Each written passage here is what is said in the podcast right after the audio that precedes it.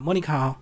好，金明大哥好，各位听众大家好，我是莫妮卡。好，那莫妮卡，我们今天来聊你创业的故事。你创业要从哪一年开始讲？我创业的历程比较有趣一点，就是我其实前期都是所谓的不离职创业。嗯，就当我大学毕业之后，我其实在学校报社担任半年的报社秘书，然后后来我到了广告公司，在广告公司的过程当中呢，我其实就开始出来兼职以及创业。嗯，对。那一开始是兼什么样的业务？好，一开始呢，兼职的这个业务呢，就是我相信许多朋友对于直销一定不陌生。那我当时为什么会开始兼职？这个直销的行业，是因为我发现做业务形象很重要。那我刚开始毕业的时候，我其实。虽然已经会打理形象，但是没有这么会打理形象。那当时我就会观察我的做业务的的朋友，说为什么我们都是同一年毕业的，但他的业绩比我好？后来我就观察哦，不是他比较会撒娇，而是说他其实在形象上他是有做一些打理的。所以后来我就开始去学习，就也也有一个机会了，刚好到美商美银凯公司去学习保养彩妆。那学着学着呢，他们其实有在做美容顾问的培养，于是我也就是加入了成为美容顾问，自己学自己做，同时也开始。去把我学会的这些保养的知识、彩妆的知识来教给别人，所以当时我就先哎兼职，然后同时有一个小小的直销的事业，然后同时我白天又是正职的工作在做广告 A E。那后来比较注重形象业绩有没有好一点？其实有哎，而且很好玩。就当我学习了形象，那当时我很感谢我的老师，那他除了教会我保养彩妆以外，也会教我美姿美仪。那因为我大学的时期在。就业辅导组，现在都叫做生涯发展组了。我当时在就业辅导单位半工半读，所以那四年里面呢，我就举协助进行了很多的活动，比如说校园征才，或者是就业博览会，以及所谓的企业企业征才啊面试。所以当时我就已经毕业以后啦，那是若干年后，当时在人力银行的学长就有天电话就来了，他说：“哎，学妹，我们要去学校教。”那个面试形象，那我知道你现在有在教形象，那你曾经也在这个就业辅导单位待过，那你要不要来教教这些大学毕业生如何做面试的形象？回学校，对对，所以那时候我就变成就是兼职的讲师，那我就用自己可能休假的时间或者像。假日的时候，我就会到学校来做演讲啊，教小朋友他们在面试的时候形象怎么做打理，然后呢，可以在面试的礼仪应该要怎么样让面试官有一个好的形象。所以我那时候是正职的工作是广告 A E，但是呢，兼职的工作同时有一个呃在经营一个直销事业，同时也是兼职的讲师。那后来就讲出兴趣，就想要自己创业嘛？呃，其实也不是，我那时候我的第一次创业啊，很有趣，就是你知道做业务逢年过节要送礼，嗯，所以那时候。我想说，哎，自己做好像比较有有诚意啊。那时候我要做什么呢？我非常喜欢烘焙，所以那时候我就想说，那我自己来做凤梨酥。我在我我来做我要送给我顾客的凤梨酥的同时，我也可以卖，就是想说，哎，有没有人需要，我就顺便卖了。对，所以那大概将近三个多月的期间。我的生活呢很有趣，上班然后回家就开始做凤梨酥。我们全家啊，我爸、我妈、我弟啊跟我，我们就开始还有生产线哦，有负责搅拌的，然后负责捏的，然后负责包、负责烤的，然后后面负责做这个。可是后来经了做了一季下来之后。我们就收掉了。嗯，为什么收掉呢？当时我其实没有创业的概念，然后也没有什么人事管销啊、成本的概念，我就很笨哎。我自己念经济的，但我数学真的很差。我想说，我只要收进来的钱比我付出去的钱多，我就有赚。收入大于付出就等于赚，对，就等于利润就对。但是这这不是真的利润，因为我没有把人事管销、人事成本算对对对，还有什么水电瓦斯算进去。然后同时，因为那个，我觉得烘焙业它真的。很辛苦了，你就是劳力活，嗯，对，所以那在那一次的经验里面呢，我的第一个学习是创业不能太冲动，然后可是你一 开始想清楚，你一开始的这个本意是要送出去啊，那送出去的这个效果怎么样？哦，那但是因为我那时候是为了谢谢我的客户嘛，所以当然他们收到的时候也会觉得说，哇，你自己做的怎么这么有心？嗯，对，所以在那一次很短暂的一个创业历程里面，我觉得对我来讲的学习是，呃，创业要想清楚，然后呢，成本这些其实是要精算的。那在那一次的经验以后，他我后面其实陆陆续续又创了蛮多次的业。嗯嗯，对。至少凤梨酥虽然没有收到钱，可是应该有得到一些精神的回馈啊。呃，没错，至少客户感受到你的真心诚意这样子。对对对，我我那时候很好笑，就是刚出社会不懂事，然后就傻傻的。然后当时我有一个好朋友，算是一个大姐姐，她在医院上班。然后我想说，哎，过那个中秋节我就做了一个凤梨酥礼盒就给她。她拿到的时候。笑的超尴尬，他跟我说：“你知道医院跟警察最怕人家送凤梨酥，嗯，因为就表示生意会会旺嘛。那你看就是医院就是病人病人会很多，然后警察的话就是那个犯人会很多。我还说啊，原来还有这些小算是小美嘎，但是那时候刚毕业，真的很多不懂，所以也哦闹出了一些笑话啦。翁来就旺旺就对了，对对对，就让他们这个病人更多，让他们就更累。对，他说：“哎、以后你要送礼，你知道警察跟医院不可以送凤梨酥。”我说：“哦，原来是这样。嗯，好，那第一次稍微这个也也算是小赔而已啦。那后来嗯第二次，第二次啊，第二次的话就是跟几个朋友，我们和一起做了一个科技公司。嗯，然后当时其实是我们玩乐团啊，玩乐团的朋友，那他们两个这个好朋友呢，他们就说我们来做一个做一个线上的绘图软体，嗯就很像是拍贴机的以前的以前的拍贴机的概念。你只要把你的相片上传上去之后，你就可以合成到任何你想要放的地方，嗯然后你可以做，比如说眼睛大一点啊，脸小一点啊。然后那时候呢，其实技术不在我身上，我担任的是。啊，行销的角度，嗯嗯行销就负责做宣传，对就我们常常开玩笑说，行销负责花钱啊，因为你要做广告啊，做宣传，做活动。然后那时候啊，会发生了几个问题啦。当然，第一件事情是股东很多，我们当时有七个股东，嗯嗯，那七个股东里面呢，就会在做事情的前面前期游戏规则没有讲清楚，所以有些人是有人有拿钱，有人没拿钱，有人有做事有有拿钱，有人有做事没拿钱，甚至是叭叭叭就诸如此类的，所以当时弄得也不是很愉快。那再来那时候，我自己会觉得我们错过了一个啊、呃商机，嗯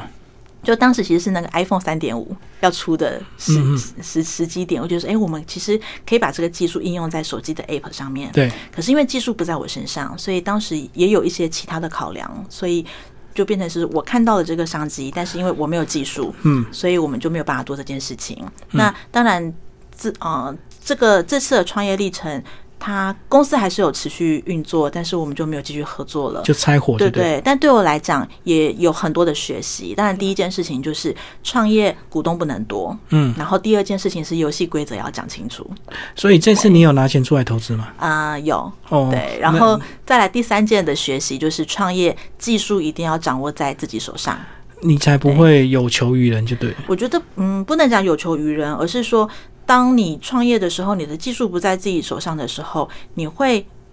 无法施展。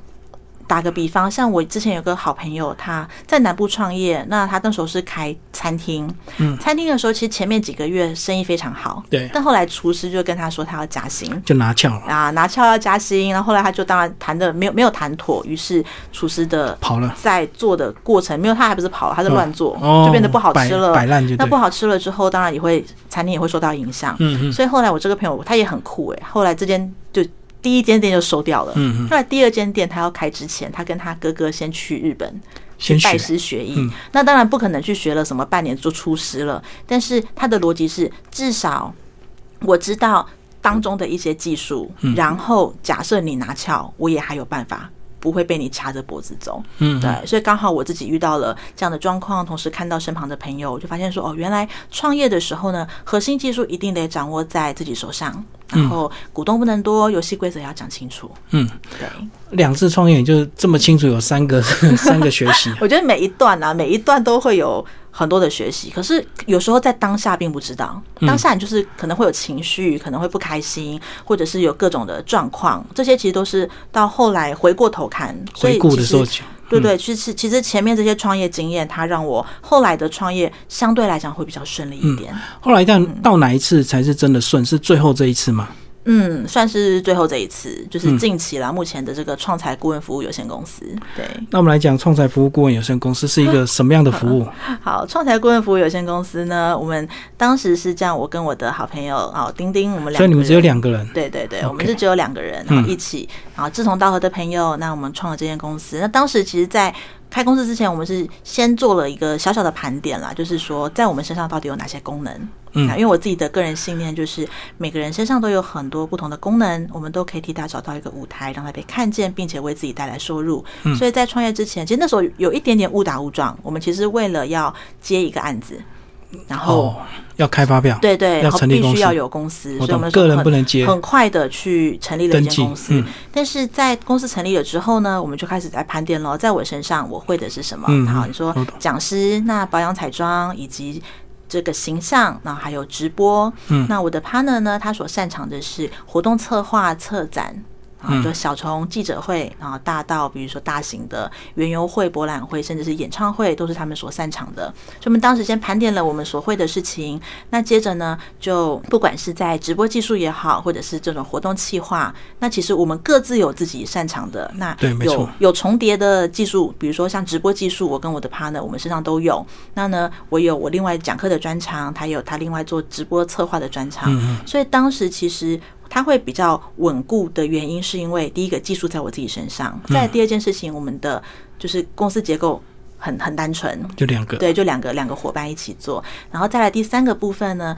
就是我们的游戏规则其实讲得很清楚。嗯嗯，那不管是在财务上面的规则、分工上面的规则，然后自己对于未来想做的事情，那我们其实当中有很多很多的沟通，我觉得这是非常重要的事情。嗯，对，成立到现在多久？成立到现在两年半，快三年了。哦，所以算一路很稳定哦。呃，对，当中很多的贵人的帮助。那之前有听过一个网络文章嘛，他就上面他就写说什么创业第一年挂掉的有百分之九十五，那剩下的五趴到了第二年又会有百分之九十五又挂掉，这样、我就突然觉得哇，我已经默默已经过了两年半，哈，存活现在准备往第三年迈进，其实不太容易，但是非常感恩每一个阶段都有很多人给我们很多帮助。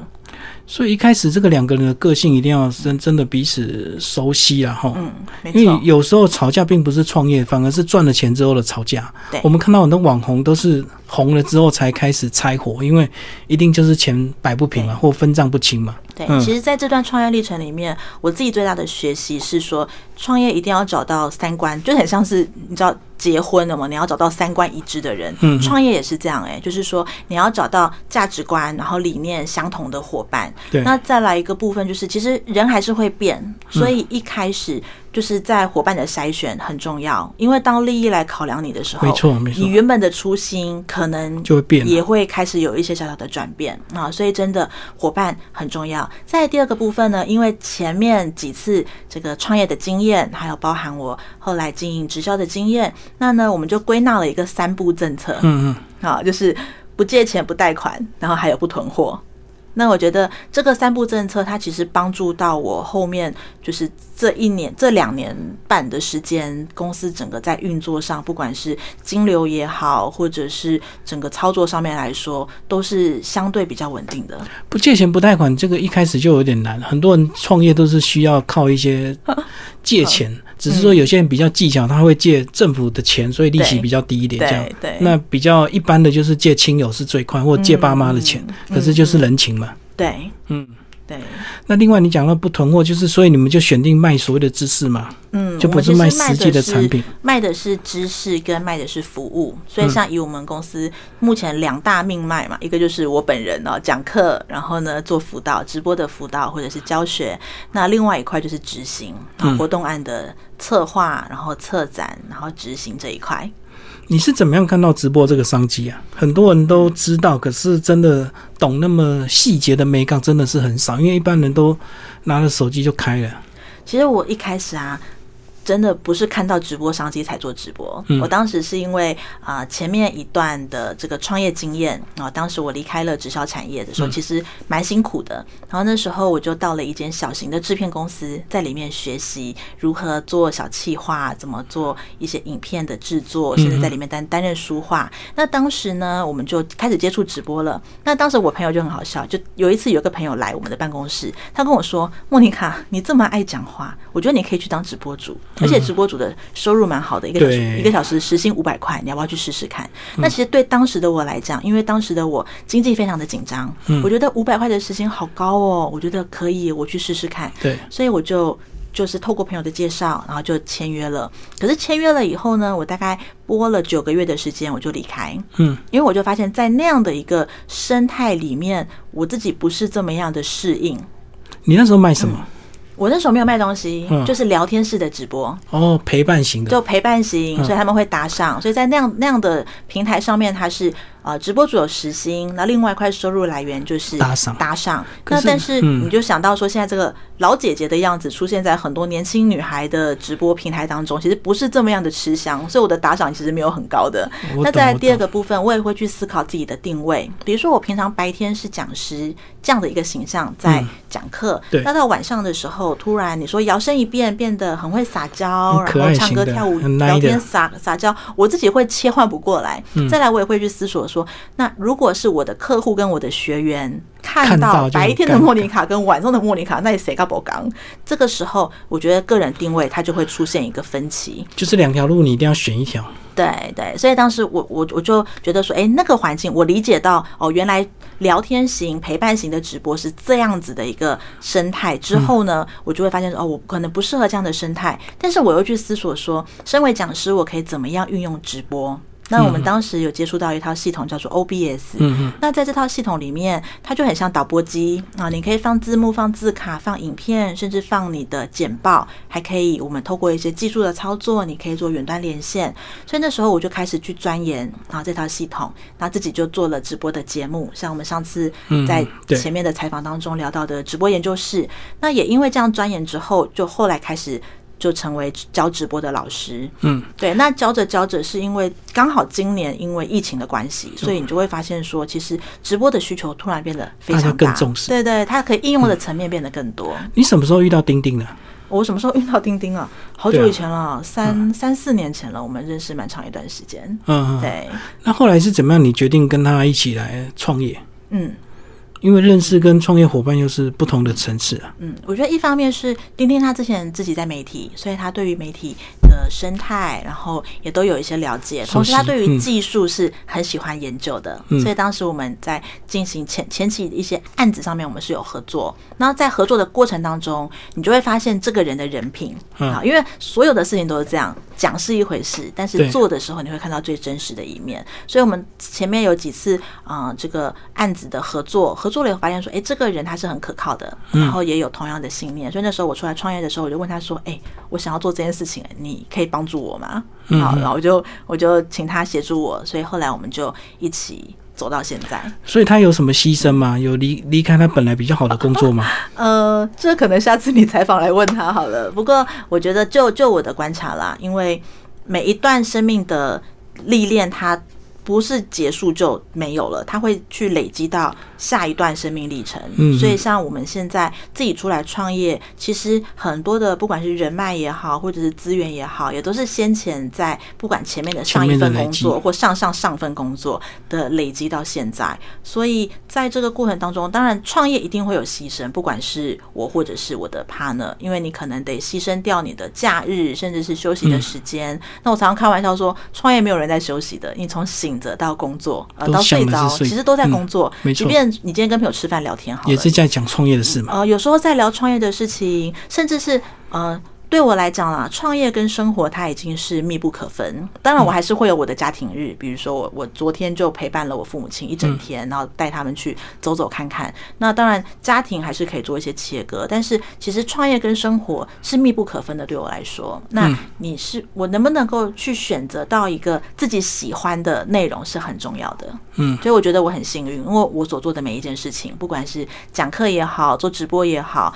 还是像我们做活动策展这些需要企划发想的，对我来讲都是很有趣的事情。那每天抱着在玩的心态，其实创业累的是身体，但是心情是不会累的。嗯现在好像很多企业越来越重视这一块哦，他们与其花钱去把货去给人家卖，不如自己训练自己的小编，训练自己的直播主。嗯。在自己的公司就挑出一些 所谓的直播直播群主这样子。对，其实就我的观察是这样，嗯。销销售型的直播它会分几种，第一种就是那种暴力叫卖式的，来，今天我们来卖这个水杯，一个三十五块，三个一百，好，就很即兴，很很那个，对，但是这种很呃，我所谓的那种什么职权攻击式的叫卖直播，它没有办法被重复观看，我懂，就是像晚卖完一上那种，档就换一档。嗯，晚上那些海鲜啊什么的，对对对，那另外一种它是比较属于像电视购物这样子，它嗯会做一些内容。可能是做啊、产品的分享，或者是我是卖鱼的，但我教你鱼的料理方式。我就加入一些知识型，对，没错。这样当他在做内容的时候，他其实可以有更多的跟观众的互动，因为比如说这一群。我的观众他可能买了一箱鱼回去了，但是他后面会持续、嗯对持续的来看我的直播。那也许我今天做的是泡菜，好泡菜的时候，我明天我今天卖泡菜嘛，你买了一箱泡菜回去，明天我教你如何做部队锅，后天我教你怎么做黄金猪。嗯那在这个时候，我还可以顺便卖猪肉，甚至卖我卖锅子，所以他们可以慢慢的这样延伸出去。而且这种影片会被重复观看，因为它里面有教学嘛，对就不是纯叫卖，就对。没错，然后第三种就是所谓的顾问式导购。嗯，那顾问式导购来讲的话，他会是说，我是这个领域的呃，不能不一定是专家，但是我在这个领域有一些研究，于是针对好你的问题，我们可以怎么做解决，然后我所推荐的商品是什么。嗯好，所以这个是走到第三种，它是所谓的顾问式导购。哦，这个就比较高层次哦，这个这个讲解人他就是一定要专家了，他才有说服力。我我觉得不见得是专家，但是你对于你所分享的事情，你一定得是自己有体验过，就是你你你没有走过的路，你不能带别人去走嘛。对所以一定是我自己真心喜欢，我体验过，我有所感受。于是呢，我把我曾经。啊，体验过的这些感觉来跟大家做分享。那就我的过往经验以及我的专业，我再给予我的观众或者是消费者，嗯给他们一些建议。那他也要塑造他一定的权威啊，即使他不是专家，他讲话也要有的权威性，才会让人家信服他嘛。对，所以其实，在直播上面呢，我常常在课堂上跟我的学员讲，就是两个真心啦，应该是两个真啊，嗯真诚的体验，然后真心的分享。嗯，对，因为其实你是不是真的用过这个东西，你是不是真诚的，其实消费者看得出来，嗯。还是你是那种很油嘴滑舌的在叫卖，跟你讲这个东西有多棒。其实，即便你可能讲的很顺畅，但是当消费者拿回去之后，他也会有感受到说，哎，怎么跟你讲的不一样？嗯对，真的很多网红都是为了业配而业配，你就很明显看得出这篇文章摆明就是业配，完全不是真心的推荐。嗯但但我觉得业配没有不好，嗯因为每一个领域它都有它的生存之道。嗯但是呢，在你业配的过程当中，你是不是真实的去阐述你的感受？嗯这个就会很重要。所以像先前就有网红，他是。他被大家比较没有这么认同的是说，他直接把厂商给的资讯，他就是复制贴上。哦，对，完那这样的情况下，，当然就会让大家比较失望一点。嗯硬邦邦的那种对销售文字就对。对，没错。好，最后莫妮卡讲一下你的呃顾问公司的一些未来规划吧。哦，未来规划嘛，对好，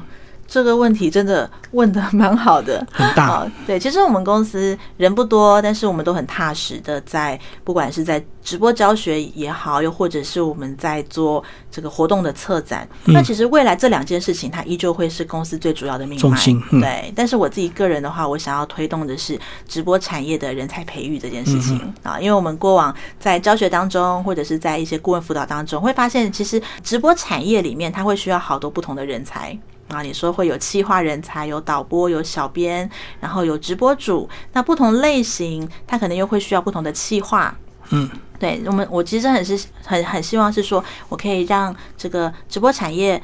多培育一些优质的从业人员。可是现在呃很多各式各样直播相关的协会，嗯那他们一定有做一些这相关的。那你觉得你想做的跟他们会有哪些差别？不聊差别啦，因为每一个每一个你说工协会或者是开课单位，他们都会有各自不同的特色跟专长的地方。那对我来讲，我自己的。课程的期待，或者说这个培育计划的期待，是说所有的学员，当他学结束了以后，他都是可以直接上战场的。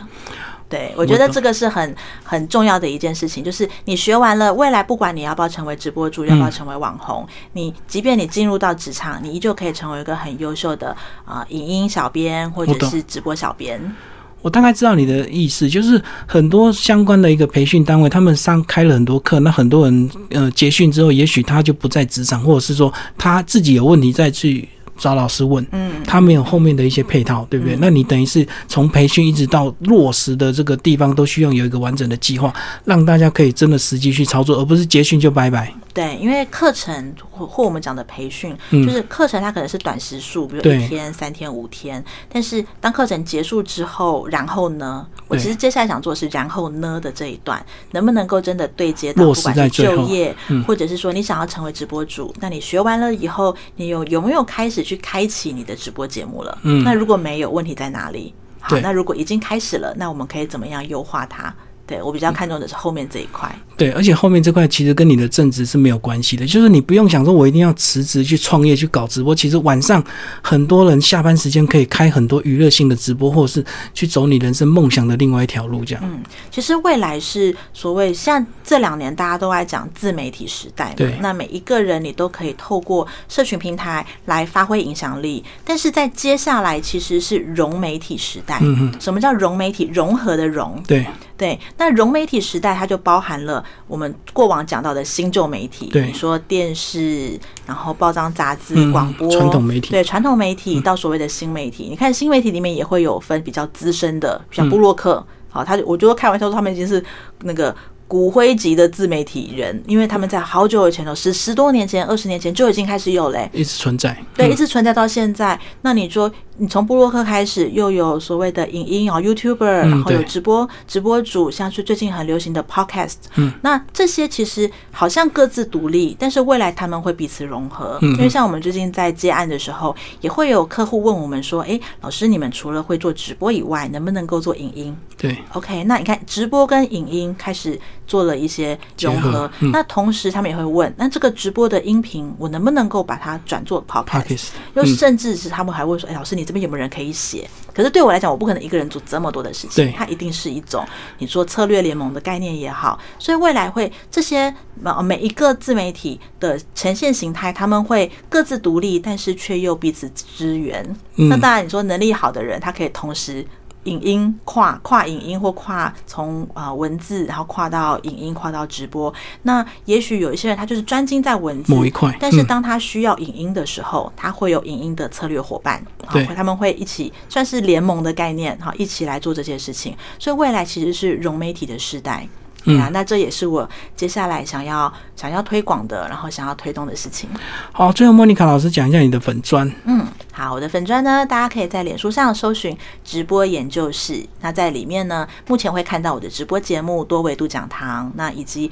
未来我们也会推出一些跟直播相对应的资讯在上面。那同时，比如说我未来我的学员们，然后他们在开直播节目的时候，也会在粉砖上面来做分享。嗯，好，今天非常谢谢创财服务顾问有限公司执行长莫妮卡老师，谢谢。好，谢谢。